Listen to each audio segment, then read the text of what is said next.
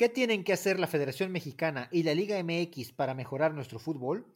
Hoy analizaremos las opciones para que nuestra selección y liga lleguen al nivel que tanto deseamos.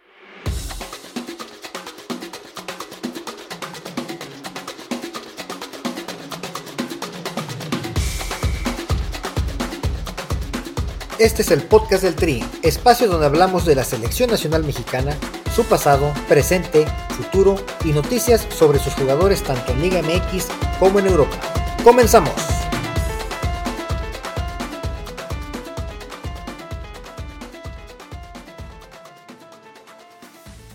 Bienvenidas, bienvenidos al episodio número 3 del podcast del Tri. ¿Cómo estás, mi querido Inge Oscar Campos? Saludo con mucho gusto, como siempre. ¿Qué tal Aldo? ¿Cómo estás? Mi estimado licenciado, aquí estamos de vuelta, ya con el tercer capítulo, nos ausentamos un ratito, pero ya estamos de vuelta eh, listos para, hablar de nuestra selección nacional y todo lo que se viene en estos años venideros previos a nuestro, nuestro bonito mundial, a ver qué tal nos va, ¿no? En Norteamérica 2026. De hecho, de eso se tratará el, episodio de hoy. Vamos a analizar las propuestas que tiene que hacer el fútbol mexicano para regresar a los buenos tiempos, por lo menos así lo considero yo. Tú no tanto, tú piensas que siempre hemos estado a un nivel mediano o malo. Eh, pero lo que sí estamos de acuerdo y coincidimos es que estamos en un nivel bastante bajo ahorita. Pero antes de entrar en polémica y en debate, quisiera invitarlos a todos a que nos sigan a través de nuestras redes sociales. El el Twitter del programa es arroba el podcast del Tri. Ya tenemos más de 30 seguidores, como ves, en unos días no, no, está nada mal. De hecho, ya tenemos hasta saludos por ahí y todo. y el mío es Aldo-Maldonado. Aldo-Maldonado. ¿Y el tuyo? El mío es O Campos de guion bajo. Así, O Campos de guion bajo. Ahí me encuentran en Twitter. Y si es lo que estaba viendo Aldo, ya tenemos más de 30 seguidores, ya ahí vamos, ahí vamos. Digo, Roma no se formó en un día. Entonces, poco a poquito, ¿no? No, no, para nada, para nada. Ahí vamos poco a poco y agradeciendo a todos. Un saludo por ahí a Josué Mesa, que es un fiel seguidor del programa. Siempre nos, escribe, también nos, da comentarios. Adelante, Josué Mesa. Iván Carrizales está cumpliendo años también, así que un saludo para Iván, que también. Un saludo para Iván, pero yo no sé si es su cumpleaños de de veras o el otro. ¿Cuál es este? Tiene, tiene dos fechas, hay que nos aclare. Lo vamos a invitar un día al, programa. es bienvenido, es bienvenido. Podríamos hacer, un, podríamos hacer un, este, un programa especializado en las estrellas que ha dado las Chivas rayadas a la selección. No, no, no, es un fiel seguidor. Y bueno, Chivas es, debería ser la base de la selección mexicana, así que claro que lo podemos invitar. Por supuesto que sí. Y bueno, invitarlos a todos a que nos sigan a través de Spotify, eh, también en Apple Podcast, que den una calificación buena, que nos compartan, porque así podemos llegar a más gente y el debate es todavía más amplio. Y eso es lo que queremos entrar ya en, materia. ¿Qué pasa con nuestro fútbol mexicano? Fútbol mexicano en general, a nivel selección y a nivel clubes. Yo creo, ahora sí que no tengo eh, pruebas, pero tampoco dudas, que el nivel del fútbol mexicano en general ha decaído. Yo recuerdo hace 15 años veíamos una liga, una liga vibrante con grandes niveles de rating, con estadios llenos, compitiendo en Sudamérica, con pasión realmente en los estadios, las liguillas se jugaban a muerte, eh, una selección mexicana competitiva que ganó Juegos Olímpicos, que ganaba mundiales eh, juveniles, eh, que competía de tú a tú. Y hoy en día no vemos nada de eso. Yo creo que cada vez es una liga MX más difícil de ver. Eh, porque de verdad, si no le tienes mucha pasión o, si, no le vas a tu equipo, es muy difícil ver nuestros partidos por el nivel que se ve. Eh, ¿Qué pasa, Inge? ¿Por, qué nos estamos este, eh, yendo para atrás cuando debería ser todo lo contrario? Deberíamos estar mejorando con tantos cambios que se han hecho en teoría para bien, ¿o no es así? Sí, mira, como comentas, eh, la pasión que se vivía hace, hace un par de lustros, pues era mucho mayor a la actual. Primeramente pensaba, yo pensaba que era por vamos creciendo, vamos teniendo más responsabilidades y otros compromisos y vamos perdiéndole un poco de afición o de pasión a, ver el fútbol mexicano. Sin embargo, no, creo que ya sabes, platicando con amigos, sondeando entre la gente, pues nos damos cuenta que realmente se está perdiendo la pasión por la baja calidad de producto que nos ofrece la, la, Federación Mexicana de Fútbol. Causas hay varias, y ahí las vamos a ir eh, desmenuzando una a una, pero, pero sí tienes mucha razón, eh, la calidad de, de, nuestra liga ha descendido demasiado y todavía se atreven a vendernos los partidos ya en plataformas distintas. Imagínate, todavía a la gente les, le va a salir más caro ver un fútbol más jodido, ¿no? Es que es lo, es lo difícil. Aparte de que es más caro, es bien complicado, porque si tú tuvieras una, una Sky, por ejemplo, en su momento, o alguna aplicación que te facilitara todos los partidos, quizá lo pagarías, pero tienes que pagar suscripción en una, suscripción en otra, tienes que pagar como 10 suscripciones para también contenido que no ofrecen de, calidad. Y ahorita que decías lo que mm, con el paso del tiempo cada vez vemos menos el fútbol, definitivamente no es nada más por nosotros que somos treintañeros, quizá, ¿no? Los millennials. Lo preocupante es que hoy en día jóvenes de 15, 20 años no ven la Liga MX no, no la ven, no la ven. No, Realmente yo tengo. No, pues sí te decía que yo que tengo amigos de la edad un poco mayores, salen los, el, tema y sus hijos no ven fútbol mexicano, ¿no? ven la Champions League, la Liga Española, la inglesa, pero el fútbol mexicano, las nuevas generaciones ya no lo ven no veo a un par de muchachos viendo un Atlas, aquellos Atlas de los sábados por la noche, te acordarás, aquellas tardes en el TEC de Monterrey, y era una, una, una aduana infranqueable, ¿no? El TEC de Monterrey los sábados a las 5 de la tarde, el Volcán, el Estadio Azteca los domingos a las 6 de la tarde. Vaya, yo extraño hasta los tecos el viernes en la noche. Ya quisiera caray, esos, esas liguillas, esas liguillas de los tecos en Zapopan, caray, eran un, eran un tacazo que nos aventábamos, Milik. Pero ¿a qué se deberá? ¿Qué está pasando? ¿Qué está pasando, Milik? Hoy con preocupación veo que a veces ya ni el estadio de Monterrey o de los Tigres se llena, son grandes las grandes aficiones. Ya ni hablemos del América, que el estadio Azteca no sé desde cuándo no se llena, desde tiene muchos años, quizá desde la última final que jugó. Pero bueno, hace 10 años, ya entrando un poco en materia, hace 10 años aproximadamente, yo recuerdo que nos vendieron con bombo y platillo que iba a haber un cambio en el que iban a permitir más extranjeros en México. ¿Te acuerdas que antes, bueno, hace muchos años, en los 80 era el límite de 4, luego le subieron a 5, luego como un año que le subieron a 6, le redujeron a 5, pero casi siempre fueron 5. Y por ahí del 2012, 2013, nos dijeron que iba a ser la Liga de las Américas, que íbamos a tener a los mejores futbolistas del continente, que todos iban a querer jugar aquí, que iba a haber un gran espectáculo y que por eso prácticamente había una nueva regla en la que no había, no había límite de extranjeros, o había un límite, todavía no termino de entenderle ahí si eran 13, 11, 10, 9, pero era un exceso de extranjeros, pero que supuestamente esos extranjeros nos iban a traer más nivel. Yo te pregunto, ¿tú ves más nivel hoy que hace 10 años cuando había límite de extranjeros en 5? No, mira, realmente un nivel eh, representativo, un nivel que realmente se, se, vea superior, no, no, no lo tenemos. ¿no? Lo único que se está logrando, a mi parecer, es taparle las puertas a, la cantera y traer jugadores centroamericanos o sudamericanos. Digo, ojalá nos trajeran a Piojos López, a Clever Boas, a, no sé, al Chelito Delgado, al Chelo Delgado. Ojalá nos trajeran esos jugadores, pero no, no, no nos traen ese tipo de jugadores. A Cardoso, y te puedo nombrar otros cinco que fueron eh, estrellas en, el fútbol mexicano. Tony Ruiz, pero no nos traen ese tipo de jugadores. No, hoy son contados, hoy son contados a ese nivel, pero es que es lógica, lógica. Si entre más extranjeros puedas contratar, pues la, calidad será menor. Yo prefiero calidad que cantidad. El problema no son los extranjeros, ojo. Si la Liga MX fuera mejor, pues en una de esas, de una manera muy pragmática, yo te diría también, Inge, pues con la pena, la Liga MX es mejor, pues que sufra la selección, pero a cambio de que tengamos una buena liga. Hoy en día no tenemos el nivel de antes y aparte le estamos dando en la torre a nuestra selección mexicana. Porque los equipos como Tigres, que hoy todos aplaudimos su nivel, sus contrataciones y todo, pues es un equipo que juega prácticamente sin mexicanos, ¿no? Todo lo contrario un Pachuca, por ejemplo, donde abundan los mexicanos y aparte es, es, es campeón del fútbol mexicano. No, no es una crítica contra Tigres, porque a fin de cuentas Tigres juega con el reglamento, nadie se lo prohíbe. Sí, claro, exacto, y es un reglamento es un reglamento que los dueños se sentaron en, eh, eh, y, lo dialogaron y lo, acordaron de acuerdo a sus, a sus intereses y ahí está. O sea, eso es un reglamento. Todos los que están ganando, ya entrando un poco también ahí en el tema de la corrupción, pues son los representantes de los jugadores, son los directivos que se llevan unas tajadas, digo, hay que decirlo con toda claridad, ¿no?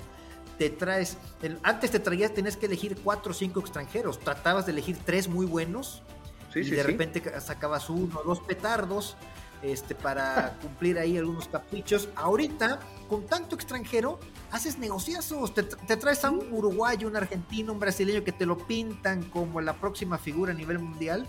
Cobran una millonada, se lleva una parte el representante, una, una parte el directivo, y es un auténtico petardo que le tapa el espacio a un joven mexicano, porque con los jóvenes mexicanos pues no hay negocio. Oye, pero, pero yo siempre me, he preguntado, y es lo que platicamos a veces eh, detrás del micrófono, ¿no? Eh, existe cada dueño, si tú tuvieras, si tú tienes tu empresa y te, y te, y te venden productos defectuosos, ¿a poco no te das cuenta que te están, que tu, que tu gerente de compras está trayendo productos defectuosos? Obviamente lo sabes, eres el dueño del dinero, tú, tú mandas y tú dices, oye, a ver, antes de comprarlo, enséñamelo, quiero verlo, vamos a verlo eso es lo, realmente sorprendente, cómo los dueños de los equipos se dejan meter jugadores que son unos auténticos petardos, ¿no? Y han llegado por decenas al fútbol mexicano. Yo entiendo que no sepan de fútbol los dueños. Sí, claro. Pero sí, ven resultados este, y deben darse cuenta eh, con un nivel de aficionado promedio, te debes dar cuenta de que, te están viendo la cara y que están haciendo negocio con tu dinero, con tu equipo, con tu patrimonio. Y el que paga es el fútbol mexicano. Insisto, si redujéramos, porque repito, no se trata de que no, no queremos extranjeros, por supuesto, bienvenidos los extranjeros que nos traigan nivel, pero hoy en día tenemos una liga repleta de extranjeros en todas las posiciones, antes era el 9 nada más, o el creativo, o un central, ahorita ya prácticamente... ya hasta laterales ya hasta laterales estamos trayendo. Hay, laterales extranjeros, caray. Yo pienso que la posición de lateral es una de las más sencillas, entre comillas, en la cual se puede comenzar a foguear un jugador de cantera. ¿Estarás de acuerdo conmigo? Pero no, ya no hay ni siquiera esa posición. Ya no hablemos de nueves. ¿Cuántos nueves hay realmente eh, mexicanos. Son muy pocos, obviamente los buenos pues salen. Sí, sí, sí, ahí está tu ídolo Henry Martin, ¿no? Que, que caray, tú te empeñas en, ponerlo como el... Bueno, Henry Martin es de los pocos que han destacado. La punta de lanza para el siguiente... La última década, entonces a, ese nivel estamos. Acuérdate cuando teníamos en su momento a Hermosillo, Sague, Luis García, eh, ya ni hablamos de Hugo Sánchez y todos ellos, no Cuauhtémoc, ¿no? Jugadores que en México, Jared Borguet. Bueno, que el macho, eh, el macho a nivel selección a mí me quedó mucho a deber, ¿no? Pero bueno. Ese es otro tema. Pero yo quisiera tener un Eduardo Lillingston ya por lo menos ahorita, que nos... Un, un Aarón Padilla. Un, este, un, Eustacio Rizo, ¿no? ¿Te acuerdas de Eustacio ah, Rizo? No, ¿cómo no? Eustacio Rizo, hablando de los tecos, ¿no? Bueno, y esto pues lleva también otro ha, habido pérdida de identidad, este, hay con, con, diferentes cambios. Entonces yo creo que un tema para mí, hay varios temas, pero el primero que quería abordar era este, y creo que coincidimos. México debe reducir el nivel de extranjeros sí o sí ya desde el próximo torneo. Este no se podía. En agosto que empieza un nuevo torneo, en julio, debe haber un cambio ya. Debe haber cinco extranjeros máximo, cuatro extranjeros. Yo, yo más, yo sería más drástico. Yo me iría tres, pero bueno, eso no va a pasar. Pero mira, eh, este programa, este programa, y como bien lo dijiste desde el principio, es las propuestas para una mejora. Estas son propuestas, muchas son, de, son totalmente radicales, sabemos perfectamente que no se van a cumplir. Si tú reduces de 10 extranjeros a 3 o a 4 a 5, considera que a 5 extranjeros por equipo los deben de despedir y las, y las indemnizaciones seguramente están por los cielos. Entonces no va a pasar, los dueños no van a aceptar ese cambio tan drástico. y eso tendría que hacerse de manera gradual. Pero, pero bueno, digo, estamos como pero tampoco lo están, lo están haciendo. Exacto. Estamos haciendo la carta Santa Claus, ¿no? Entonces. Pues, pero imagínate, si tienes a gastar eso es lo que 100 pesos, por decir un número, en 10 extranjeros, ahora te vas a gastar esos 100 pesos en tres muy buenos extranjeros. 33, 33 pesos por cada uno van a ser los mejores sudamericanos. Digo sudamericanos porque normalmente de allá vienen los, los refuerzos, pero ¿por qué no pensar también en europeos, ¿no? Ya ves que tenemos aquí a Guiñaga, al Maguito Fidalgo, que eres un super fan del Maguito Fidalgo. Ah, Maguito Fidalgo lo vi en vivo en el Estadio Azteca a nivel césped casi, caray. Es muy bueno, es muy bueno. Me, terminó de enamorar porque yo era anti, anti yo, yo no era fidalguista, pero bueno, ya, ya, ya, ahí Ya lo quieres nacionalizar. Ya me lo quiero traer, porque aquí en México, pues. Edson, eh, Maguito y Luis Chávez. Nada más, ¿no? Y Cendejas, ¿no? Que ya eh, lo andamos este, mandando allá con los gringos. Sí, definitivamente Fidalgo yo no era fidalguista, lo, vi jugar la temporada anterior, caray, jugadorazo, ¿no? Definitivamente sí, sí sería de, de, gran, eh, gran apoyo tener a un jugador como Fidalgo con la selección. Porque tampoco estamos en contra pero, bueno, pero creo que no quiere venir, ¿no? ¿Cómo te quería Nico Ibáñez ahorita? No, no, no, para nada. Mira, sí, sí hemos traído, si estuvimos a Buoso en la selección, que Buoso no hizo nada para la selección, o dime lo contrario. Vicente Matías Buoso, no estaríamos, no hubiéramos estado en Sudáfrica si no es gracias al Toro Buoso. Aquel gol en Edmonton. Saludos al Toro Buoso.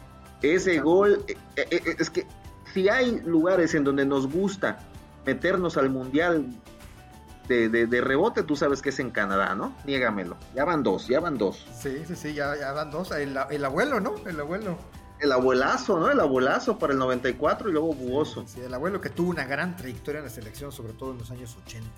Bueno, otra, otra razón, este, Inge, que es debatible, pero yo sí creo que cuando teníamos la regla 2011 en la Liga MX, se le daba más oportunidad a los jóvenes y varios seleccionados nacionales salieron gracias a la regla 2011, que también la eliminaron, dijeron jóvenes para allá, exactamente. ¿Para qué? Vámonos con sin límite de extranjeros y sin jóvenes mexicanos. Sí, sí, sí, como comentas, esa, eh, para allá íbamos, esa regla tuvo, tuvo éxito, pero recordarás que esa regla se implementó en dos etapas. La primera de 2005 a 2011 la quitaron y luego la, la, regresaron en 2018 para quitarla nuevamente en el 2020. En la primera etapa, que fue la más fructífera, recordarás, y bueno, ahí tenemos a Andrés Guardado, Héctor Moreno, Memo Ochoa, Chicharito, Miguel Ayun, caray, y mira, y en esa época se, consiguieron los mundiales sub-17 del 2005 y 2011. La, la generación dorada, que, muchos de esa selección sub sub 17 del 2005 llegaron a primera división gracias a esa regla. No pasó lo mismo con los del 2011. Los campeones del mundo ya no tuvieron la misma oportunidad que tuvieron los del 2005. Los mejores jugadores que recordamos pues es el Pollo Briseño, este Carlos Fierro eh, y ya, realmente ninguno destacó. En cambio la del 2005 sí tuvo su oportunidad de brillar en, el Mundial de 2010, 2014, hasta el 18 todavía. Este, bueno, creo que hasta el 20 hasta el 22 todavía este, llegó Héctor Moreno, por ejemplo. sí, sí, sí. Sí, esta segunda generación de la de 2011, pues como comentas, no tuvieron oportunidad, no, no, no, no repuntaron en la primera división, se perdió esa generación. Y, y, la segunda etapa de la, de, la regla 2011, pues imagínate los egresados de esa segunda fase de, de, este, de este mecanismo, Carlos Rodríguez, Córdoba, Sebastián Jurado, Johan Vázquez, bueno, rescatable, Santi Jiménez, pero no, pienso que no fue tan exitosa como la primera. No, no, pero bueno, todavía, todavía por lo menos se veía algo. Ahorita no. Por eso creo que cuando equipos como Pachuca le apuestan a sus canteranos, eh, pues es bueno porque nadie se, nadie les pide este, que jueguen con jóvenes, ellos pueden jugar con respetos extranjeros o con mexicanos mayores de 30 años y aún así lo hacen y es el equipo campeón del fútbol mexicano, así que yo creo que el trabajo de la directiva de Pachuca y de Guillermo Almada, pues ahí están, ¿no? Se nota un compromiso con el fútbol mexicano. Así es, sí, sí, sí, Pachuca demostró en los últimos años ser una cantera prolífica y, su sistema de generación de jugadores, su sistema de cantera exitoso y, pienso que siguen en ese mismo está haciendo Santos Santos, también tiene jugadores interesantes. Bueno, mismo América, que ha sido el que más ha exportado en los últimos años. Lamentablemente, para los aficionados de Chivas, pues su, Guadalajara, ni porque juega con puro mexicano, lo, logra destacar en ese rubro, ¿no? Este, Chivas eh, ha sido un fracaso a nivel directivo Chivas en los últimos años. Sí, las chivitas mal y de malas los últimos años. ¿Y así seguirán? no, no, no le voy para nada a las chivas, pero sí creo que mientras ese equipo ande mejor, pues más, le, más bien le ir a México. Pues definitivamente, miren, me encantaría ver unas chivas con puros jugadores menores de 25 años que sean la base de la selección. Pero bueno, si no tienes nada más que agregar en esto, quisiera tocar otro tema, el, la falta de roce. Estamos hablando ahorita de Liga MX, todavía no entramos al tema selección. Copa Libertadores y Copa Sudamericana. La falta de roce. la falta de roce. Cuando jugábamos en Copa Libertadores, imagínate cuántos jóvenes, nos tocó vivir aquel Cuauhtémoc Blanco con el América metiéndose a visitar al América de Cali con un ambiente hostil. Nos tocó ver ese Cruz Azul de Paco Palencia y Cardoso. Eh, nos tocó ver ver al Bofo Bautista metiéndose también a la cancha de Boca Juniors. Todavía hace poco los Tigres contra River Plate jugando una final la Sudamericana de Pachuca, la final que ganó, que jugó Pumas también en Sudamericana, el mismo América que perdió con Arsenal de Sarandí, pero estaban compitiendo al más alto nivel del continente. Ahora tenemos una Leagues Cup. Gracias, Miquel Arriola. Sí, eh, eh, aquellas, aquellas noches entre semana, eh, cuando visitaba Boca Juniors, el, Olímpico Universitario, cuando se metía el América a jugar en los estadios brasileños, en Maracaná, Caray, cómo olvidar aquella final de Pachuca contra Colo Colo. Y, bueno, muchas más gestas heroicas de equipos mexicanos que, que bueno, tuvieron un papel destacable. Bueno, las Chivas y la América, los equipos con mayor número de participaciones en, esos torneos, con, con, siete apariciones cada uno. Caray, bueno, hasta los Tecos jugaron Copa Libertadores, doctor, en el 2010. es cierto, sí es cierto. Bueno, Imagínate del Puebla, del Necaxa. Es interesante ver ese roce a, los que, a lo que se exponía el fútbol mexicano, a la proyección y los niveles de rating eran muy buenos, los estadios estaban llenos también. ¿Te acuerdas aquellas entre semana el estadio Azteca cómo estaba a reventar contra equipos paraguayos, contra equipos brasileños?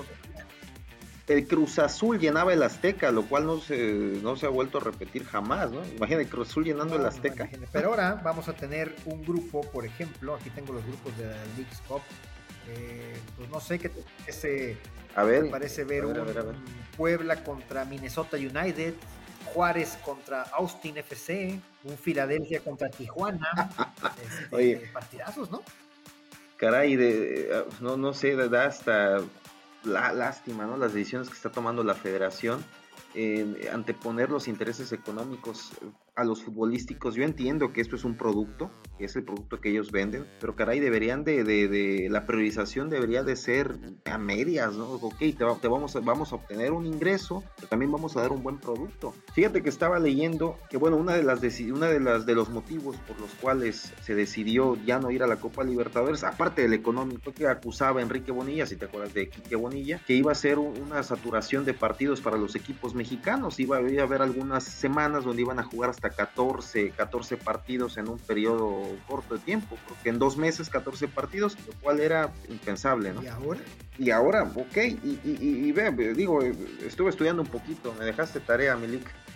Eh, los premios económicos en, la Copa, tanto en la Libertadores como en la Sudamericana, incrementaron, incrementaron. Entonces eso pudiera ser eh, atractivo otra vez para nuestra gloriosa federación que, hemos visto que nos ha quedado más que claro que lo que le gusta es el Solamente les interesa Entonces, caray, que... Solamente les interesa el dinero. Sí, que buscan y ahorita que están buenas las pagas, como tú bien dices, los premios eh, por participar en los torneos de Sudamérica, pues ojalá se encuentre ahí una media, porque que sea algo atractivo. Realmente ¿Qué aficionado mexicano está interesado en ver este torneo? La Conca Champions todavía te daba un pase al Mundial de Clubes, que ni eso va a haber ya ahora. Ahora te inventas un torneo en pretemporada. Híjole, de verdad, ¿quién, va a ver? Nos quieren ver la cara. Así que ahora que ese punto que dices es muy interesante, con, los, con la mejora de los premios, ojalá los directivos mexicanos, que lo único que les interesa es eso, pues volteen a ver a Sudamérica. Y, y Conmebol también le cae con los brazos abiertos, porque el sector mexicano lo que abarca México y Estados Unidos con el aficionado mexicano es muy bueno, es muy atractivo, genera mucho dinero. Sí, sí, sí, definitivamente yo creo que la Conmebol nos espera con los brazos abiertos, pero no ha llegado el directivo mexicano que haga las paces con los sudamericanos, ¿no? extrañamos. Y hemos tenido equipos hemos tenido equipos finalistas en la Libertadores, tampoco somos un país que ha pasado de noche por ese torneo, como a lo mejor no sé si hay equipos bolivianos participando, eh, peruanos, digo, con el perdón de, México este, siempre, federaciones, pero caray, sí, sí, México siempre mostró... Eh, tenemos a tres finalistas, ¿no? Los Tigres, las Chivas, Cruz Azul, y bueno, en la Sudamericana tenemos a los campeonísimos, Mistuzos del Pachuca, caray, Pumas, Pumas y, el América subcampeones también. Sí, claro. Y en varias participaciones de equipos, sobre todo el América en semifinales. ¿Te acuerdas aquella de Salvador Cabañas? Este, fue campeón de goleo incluso. No, bueno, bueno, muy buenos recuerdos. Lástima que ya no existen eso. Ahora nos tenemos que conformar con, lo que tenemos. Y otro problema que yo veo también, dije, es el formato. Porque, bueno, si volviendo al tema de la liga, si es atractiva, hoy en día que clasifiquen 12 equipos, pues te habla de una mediocridad. ¿Qué es lo que buscan? a ver, quiero entender. Lo que se buscaba es que hubiera más partidos de liguilla, porque efectivamente los partidos de liguilla es donde más gente va al estadio, donde más gente ve los partidos en televisión donde más emoción hay. Y la verdad es que los partidos de liguilla son buenos porque son a matar, son a, matar, este, a ganar, a morir. Se juega un buen nivel, pero a cambio de eso, sacrificas tus 17 jornadas que son aburridísimas porque en España, en Inglaterra o en Sudamérica juegas a muerte cada partido porque tienes que ganar para poder ser campeón o para aspirar a puestos europeos. En México no. En México puedes clasificar en el lugar 11 o 12 puedes clasificar con más partidos empatados o perdidos que ganados pues ¿para qué te matas todo el torneo ofreciendo un buen espectáculo si puedes jugarlo como pretemporada y llegas a un buen ritmo de la liguilla y ahí sí juegas a tope? Por jugar unos partidos más de, de liguilla, nuestros directivos dijeron, vamos a darle en la torre al torneo regular, las 17 jornadas. Sí, sí, totalmente de acuerdo. Eh, y, este punto va de la mano, ese punto va de la mano que la eliminación del, descenso. Imagínate, tenemos un torneo sin competitividad, donde califican 12 y que nadie va a descender, caray, hay equipos que se echan a la maca, no invierten, no buscan mejoras, no buscan sacar cantera y el nivel es deplorable, o sea, no, no, o sea, no lo digo yo, y antes nada más lo decía yo porque tú defendías la Liga Mexicana, pero hoy estarás de acuerdo que, a ver, chútate un Puebla Mazatlán. es imposible, es imposible. A veces yo lo quiero ver por gusto, por ver qué jugadores mexicanos se están proyectando, pero el nivel es paupérrimo. Eh, ¿qué, incentivo tiene el, el, lugar 15? Bueno, el nivel 15 se puede meter a la, liguilla todavía, pero da lo mismo si te vas en el 12 que en el, en el 7, en el 4. Debe haber premios. Antes, eh, premios para los que mejor participen en el torneo. Por eso ves que los sudamericanos se mueren cada partido y sufren cuando no, no ganan el jugador mexicano, ya que se adapta a la Liga MX, pues ya le vale un poco, ¿no? Pues ganas, pierdes, no pasa nada. Se van de antro, van a agarrar la peda y pues no pasa nada. Eh, mientras menos equipos clasifiquen a la liguilla, porque ojo, yo no estoy en contra del formato de la liguilla, me parece que dado que en México no te juegas puestos europeos y descendía uno nada más, ahora antes, ahorita ya no desciende ni uno, el único premio realmente en México es el campeón, si jugaras una liga donde nada más gana el primer lugar, pues ahora sí que los demás no tendrían nada que aspirar. Por eso creo que la liguilla lo hace interesante. Pero es una liguilla de 8, de 6 o hasta de 4 equipos. Si se habla de propuestas, mi propuesta sería hacerla de 4 nada más para que sea realmente competitiva. Pero bueno. Sí, yo pienso que hasta, hasta de 8 era aceptable, ¿no? Teníamos un, un nivel un buen nivel de liguilla, ¿no? Y una buena competitividad para acceder a ella. Y si le ponías el plus del descenso, caray, es, esos partidos finales ahí en San Luis o en, la comarca lagunera que ya les tocó padecerlo una vez. querido Veracruz, éramos clientazos. Caray, éramos clientes ya de. No, pero eran partidos muy, muy interesantes. Te jugabas a, a morir o clasificar a la liguilla o no descender. Hoy en día eh, pues bueno, la liga de expansión, por más que se le quiere dar impulso, pues no te juegas nada si eres campeón, en la primera división no pasa nada si quedas en último, clasifican todos a la liguilla. Eh, yo creo que también les falta pensar un poco ahí. Y eso en cuanto a la liga, no sé si tengas algo más que agregar o pasamos al tema selección.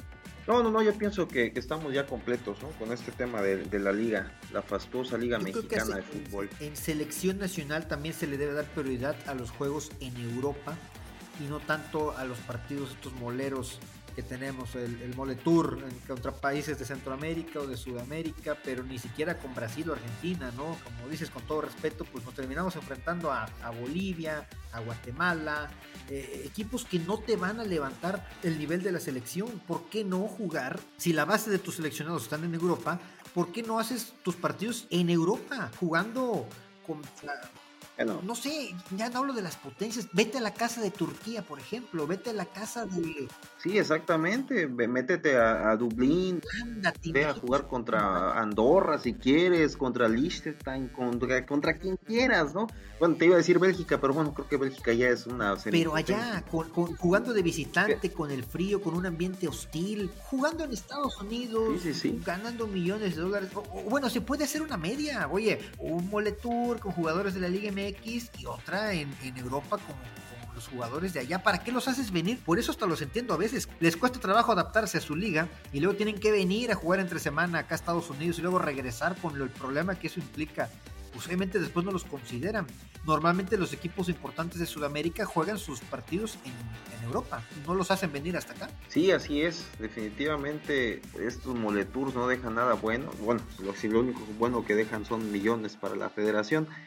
Y volvemos al mismo tema, Aldo. Eh, la federación prioriza lo económico y deja de lado lo futbolístico. Ir a Europa yo pienso que no les deja nada. Y jugar contra Burkina Faso en el Soldier Field o en el estadio que me digas, o contra Ghana o contra alguna selección asiática, jugar ahí en Nueva York o en, Carson, pues es lo que realmente tapa de millones a la federación poquito de más, hay que venga como vaya viniendo, ¿no? Pero seguramente esa es la, la mentalidad. Esa gallina de los huevos de oro se puede acabar. Nuestros paisanos en Estados Unidos va a llegar un momento en que se harten y ya ni siquiera ellos. Por eso no juega México aquí, porque tú le ofreces un México, Panamá, un México, Honduras en Torreón. Venezuela, México, Venezuela. Ya no se llena el estadio de Torreón, ya no se llena el estadio de Puebla, ya, ya, ni hablemos del Azteca, ¿no? De, Monterrey, de, Guadalajara. La afición mexicana ya no quiere ver esos partidos y lucran con nuestros paisanos que están ávidos de, ver algo de, que los conecte nuevamente con su país de origen. Sí, sí, sí, sí, si nos vamos por ese lado, no,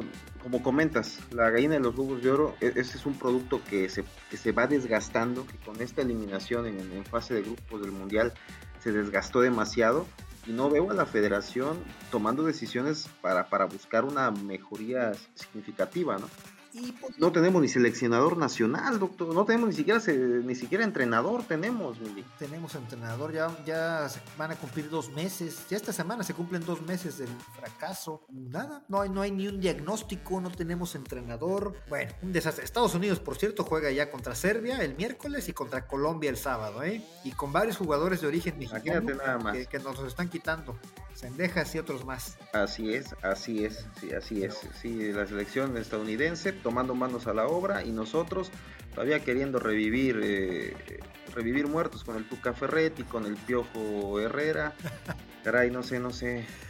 ¿Qué, qué, piensa la federación al respecto? Debemos de buscar un entrenador. Digo, para mí el ideal es el Jimmy Lozano y párale de contar. Ese programa va a ser el de la semana que entra, ¿te parece? Vamos a hablar de los candidatos y de su currículum y qué pueden. Me parece perfecto. Efectivamente, el Jimmy Lozano es un gran candidato, pero llegue quien llegue, yo quisiera que fuera un proceso de ocho años y que el cuerpo técnico sea completamente el encargado desde la preolímpica, la sub-20, la sub-17, la sub-15 que todos los entrenadores sean parte del proceso de la mayor.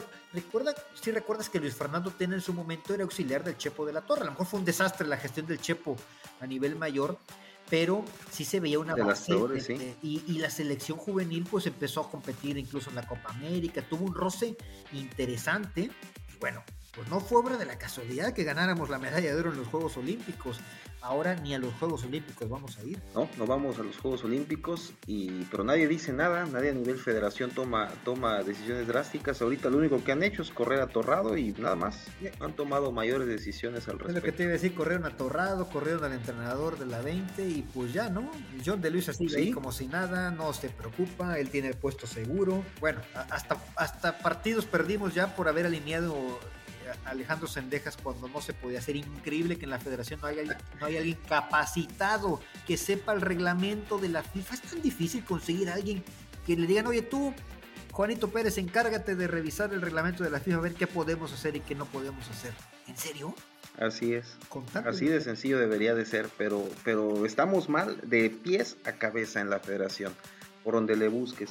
Fíjate que sería, sería interesante que el siguiente programa también se tocaran unos puntitos que tenemos por ahí preparados referente a algunos métodos, algunos, algunos sistemas que han implementado selecciones potencias estaban cayendo en el fracaso, en fracasos continuos, y lograron repuntar hasta el grado de ser campeones del mundo, estoy hablando de los últimos 20 años. Es lo que no tenemos en México, un proyecto, insisto, un proyecto. Ya dejaste pasar la oportunidad de jugar un mundial en casa en 2026, empieza ahorita un proyecto donde tu base de la selección sean jugadores menores de 23 años ya no tiene caso que ahorita empieces a convocar a, Memo Ochoa, que yo creo que Memo Ochoa va a llegar al Mundial, ¿no? Pero ¿para qué lo traes a estos partidos, no? ¿Para qué traes a un Héctor Herrera que todavía no renuncia a la selección? A un Raúl Jiménez. Empieza a jugar con los de la liga local, con los jóvenes. Vete a Europa, pero solamente con los jóvenes, viendo un proceso a largo plazo y que el entrenador de la sub-23 sea el brazo derecho del de la mayor y que el día de mañana, por desgaste, por lo que tú quieras, el técnico de la mayor se va, pues el, que le sigue con la misma filosofía, que la sub-17 y la sub-20 jueguen igual. De repente vemos selecciones que juegan con línea de 5, el otro con línea de 4, el proceso se pierde por completo, algunos juegan al contragolpe, otros juegan más por el centro, por las bandas, vemos que cada quien juega como quiere y no, no hay un orden tampoco en eso. El técnico de la 23 no tiene nada que ver con el de la mayor. Yo sí quisiera que hubiera un poco de orden ahí, llegue quien llegue, porque puedes traer el mejor entrenador que pueda contratar México, pero si no se cambia de fondo esto, pues las cosas van a seguir igual. Sí, tienes mucha razón. Debe de ser, deben de ser procesos entrelazados, o sea, debe de ser un, un mismo, un mismo cuerpo técnico donde el seguimiento a los jugadores sub 21, sub 17 sea constante y esté de la mano, ¿no? Y otro punto que para mí debe ser prioritario, Elic, no traer extranjeros ya. Tratar de, reducir esa posibilidad casi al mínimo. Yo no quiero un extranjero más en la selección nacional. Ahí tenemos el ejemplo de Tata Martino, porque a mí nadie me quita de la cabeza que el Tata Martino. Ni a Marcelo Bielsa. No, no, no, Marcelo Bielsa es el mayor vendehumos que ha existido en, los últimos, en las últimas décadas. ¿Qué ha ganado Marcelo? Es un filósofo del fútbol, no lo voy a negar. Es un filósofo, es un filósofo como César Menotti. Pero digo, a nivel selección que tiene Bielsa.